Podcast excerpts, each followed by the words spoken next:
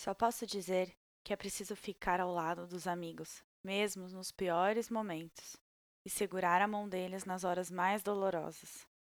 Sua vida se define por quem segura sua mão, ou pela mão de quem você decide segurar. E é com essa mensagem mais do que verdadeira que começamos mais um podcast do Hiato da Leitura.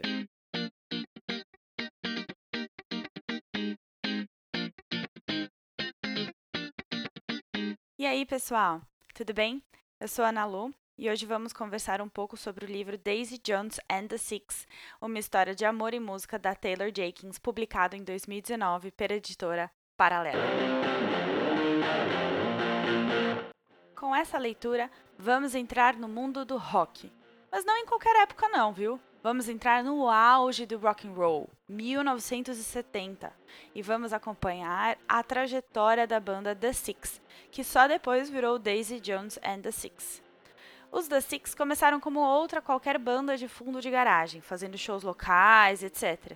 Até que, claro, alguém percebeu um brilho a mais na banda e resolveu investir nesse grupo, que se tornou a maior banda de rock da época.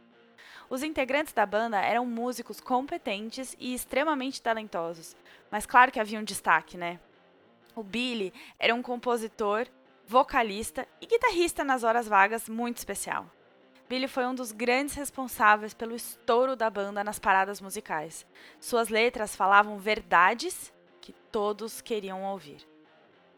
Billy era apaixonado por Camila e se casaram quando estavam morando na Califórnia. O amor deles é admirável. Para esses dois, amor e orgulho não combinam muito. E o amor não se resume à perfeição, diversão, risos e sexo. Amar é perdoar, é ter paciência e fé e de vez em quando levar um morro no estômago. é por isso que é uma coisa perigosa se apaixonar pela pessoa errada. Amar alguém que não mereça ser amado precisa ser alguém que mereça sua confiança e você precisa merecer a confiança da outra pessoa também. Isso é uma coisa sagrada. Para eles, a alma gêmea seria alguém que tem tudo o que você não tem e que precisa de tudo o que você tem a oferecer. Sim, essas minhas últimas frases foram tiradas do próprio livro. E como eu aprendi nesse livro, gente? É uma narrativa extremamente oral e a Taylor nos conta os percalços dessa banda na forma de uma entrevista. Eu nunca tinha lido um livro nesse formato e eu adorei. A leitura fica leve, rápida e eu não sei como, mas milagrosamente não se perde o fio da meada entre a fala de um dos personagens e do outro. A linha cronológica dos fatos se mantém exatamente e extremamente evidente. Com os integrantes da banda, a gente aprende que desistir não é muito legal, não. E que esse é um dos grandes problemas de muitas pessoas que não precisam batalhar para ter as coisas. Elas não sabem dar duro para conseguir o que querem. Aprendemos também a dar a, valor às pessoas que merecem, pois, como bem diz Daisy, saber que tem uma pessoa no mundo que faria qualquer coisa por você e, vo e por quem você faria qualquer coisa, isso traz uma paz pra gente. Pois então, chegamos a Daisy Jones. A última integrante a entrar na banda, Daisy é uma garota linda, daquelas que abala corações ao passar e tem um dom de uma voz peculiar e maravilhosa. Daisy quer mostrar para que veio nesse mundo. Quer que as pessoas escutem o que ela tem para dizer e por isso começa a compor com Billy as músicas para o novo álbum da banda. Aí as coisas começam a ficar tensas. A conexão musical dos dois é explosiva e pode causar grandes confusões. A própria autora disse em uma entrevista que queria escrever sobre conflitos entre personagens que têm uma capacidade maravilhosa de criar coisas juntos, mas que as relações pessoais são bem tensas, bem mais tensas. Mas no meio dessas confusões todas, a gente vê uma Daisy que é uma mulher real, sabe? Ao mesmo tempo que ela é empoderada, decidida, sabe o que quer, se confunde toda com sentimentos, quer a aprovação dos outros e acaba se submetendo a situações que não combinam em nada com ela.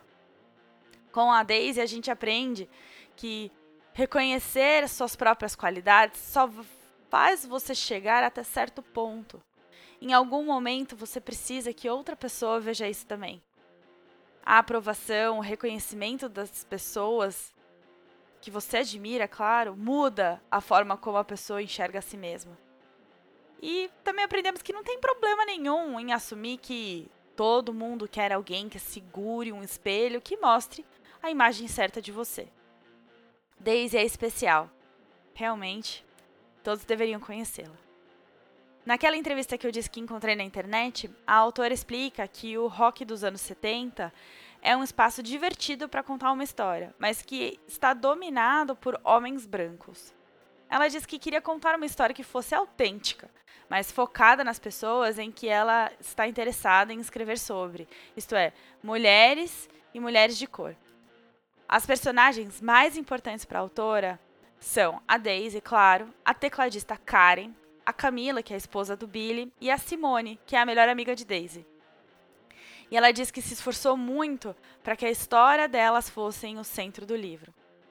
E claro, por ser uma história de música e rock and roll, shows, temos partes bem pesadas na história. Nem tudo é amorzinho e alegria não. Temos dependência química, relacionamento abusivo, mulheres decidindo o que fazer com o próprio corpo e muito mais. Uma última lição que aprendi com o livro, que merece ser compartilhada, é essa frase do Billy.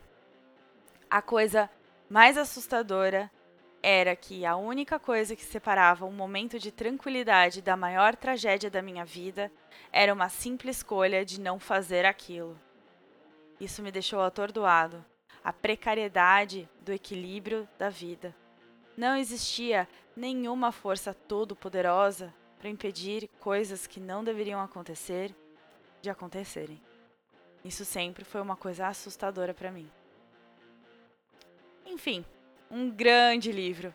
Mas confesso que o que mais me prendeu no livro foi o estilo de escrita. Como disse antes, contar uma história sem perder a linha cronológica, usando diversos personagens na forma de entrevista, é um dom um dom digno de compartilhar. É uma pena só que Daisy Jones and the Six é uma banda fictícia. Ai, sim, meus caros, essa é uma decepção grande. Queria muito que tivessem sido reais. Queria ouvir as músicas que tem no livro, que são especiais. Mas essa decepção vai durar pouco.